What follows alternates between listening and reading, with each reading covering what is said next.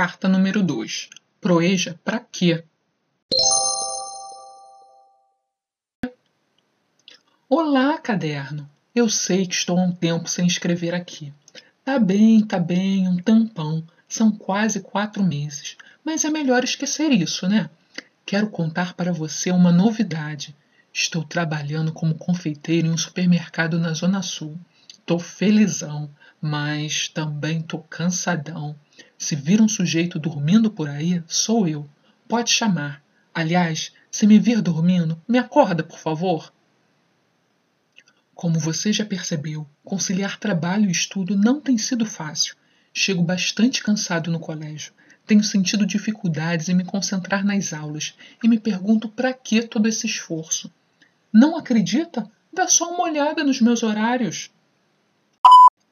Seis e meia. Saio de casa para ir ao trabalho. Oito horas. Chego no supermercado onde eu trabalho. Dezesseis e vinte. Saio do trabalho e vou para a escola. Dezessete e vinte. Chego no colégio. Vinte e duas horas. As aulas terminam e vou para casa. Vinte e duas horas e trinta minutos. Chego em casa. Tá vendo? Estou indo para casa praticamente para dormir. Até no final de semana eu trabalho, conforme uma escala que meu patrão passou para mim. Em uma semana eu trabalho no sábado, em outra no domingo. Eu revezo com um colega. Afinal, a confeitaria do supermercado não pode parar. Sabe como é, né? Um docinho sempre vai bem. O problema é que a minha vida não está nada doce, e diante de tanta correria, eu havia resolvido dar um tempo nos estudos. Parei até de ir à escola por três semanas. Os colegas no grupo de WhatsApp começaram a perguntar por mim. Eu expliquei que tinha arrumado um trabalho, que estava ficando bastante cansado com a rotina diária e que achava que não conseguiria dar conta de trabalhar e estudar para as provas ao mesmo tempo. Para que eu fui falar isso? Foi uma chuva de mensagens. Todos os colegas me deram força para eu não abandonar o colégio. Sabe, desde o primeiro dia formamos um grupo bem unido. Tá certo, de vez em quando rolam umas confusões, uns arranca-rabos, mas em pouco tempo tudo volta ao normal. Temos aprendido a respeitar a opinião dos outros e cooperar. No dia seguinte, a chuva de mensagens no WhatsApp minhas colegas Maria e Cristina me chamaram para conversar pessoalmente. Aliás, elas me intimaram a comparecer no colégio. Queriam falar comigo antes que eu tomasse uma decisão mais séria. A Maria tem 66 anos, é aposentada e a mais extrovertida do grupo. A animação é seu sobrenome. Ah, também não tem papas na língua, fala o que vem na cabeça. Na dinâmica inicial, no primeiro dia de aula, foi ela quem superou a vergonha e teve coragem de falar primeiro. A Cristina tem 53 anos, trabalha como empregada doméstica e veio da educação de jovens e adultos de um colégio municipal. Fui logo com a cara dela. Sabe aquelas pessoas boas que têm um excelente coração? Pois bem, é ela. Nós marcamos de conversar antes das aulas começarem. A Cristina chegou mais cedo no trabalho só para conversar comigo junto com a Maria. Cristina trabalha de carteira assinada e a patroa até prefere que ela chegue mais cedo no emprego.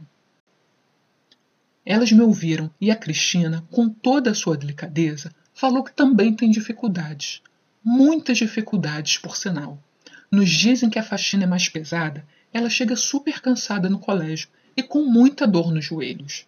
Ela disse que entende o que eu estou passando, mas segue em frente porque tem um objetivo, quer trabalhar em algo menos cansativo.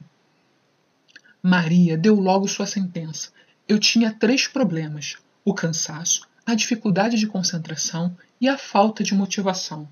Ela considerava a falta de motivação o primeiro problema a ser atacado. Maria veio com tudo para cima de mim e me colocou contra a parede. Ela disse que eu precisava saber para que eu estava estudando. Que tapa! Eu ainda estava meio zonzo quando ela olhou bem fundo nos meus olhos e então me perguntou: Qual o seu objetivo em cursar o Proeja, Pedrão?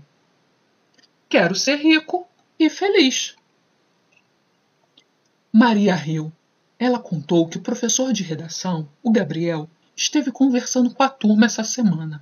Ele estudou Aprender a Aprender e falou sobre a importância de termos um objetivo definido. Ele disse que isso nos ajudará a não desistir no meio do caminho. Só que esse objetivo não pode ser qualquer um. Ele precisa ser concreto, capaz de ser colocado em prática e, ao final, precisa ser avaliado. Maria disse que ser feliz e rico não poderia ser um objetivo. Ela me explicou que os conceitos de ser rico e feliz variam de pessoa para pessoa, são muito amplos. Algumas pessoas acham que ser feliz é ter uma família, outras acham que é ter saúde, outras que é ter dinheiro para poder viajar e comprar coisas. Maria ainda completou: tem até aquelas pessoas que acham que podem ser felizes o tempo todo, Pedrão. Veja só, uma vida inteira cor-de-rosa. Você acha que isso é possível? Nossa, iríamos começar a filosofar? Eu estava com um problema. Precisava que me dissessem o que fazer. Queria objetividade. Foi aí que a Maria falou: É mesmo, Pedrão? Você quer objetividade? Presta atenção no objetivo que você está colocando. Bem objetivo, não acha? Eu entendi. Eu precisava ser específico. Estabelecer um objetivo que não gerasse dúvidas sobre sua interpretação, que não tivesse diferentes significados para diferentes pessoas. Um objetivo que eu me considerasse capaz de realizar. Um objetivo que, depois de um tempo, eu pudesse olhar e verificar se conseguia atingi-lo ou não. Por exemplo, a Maria quer poder conversar sobre vários assuntos com as pessoas. A Cristina quer trabalhar em algo menos cansativo. Tudo isso é possível com Proeja. As aulas podem ajudar a Maria a adquirir mais conhecimentos para suas conversas. O curso técnico pode abrir portas para que a Cristina consiga um emprego na área administrativa. Fiquei pensando. Acho que posso adquirir conhecimentos para montar minha confeitaria em casa.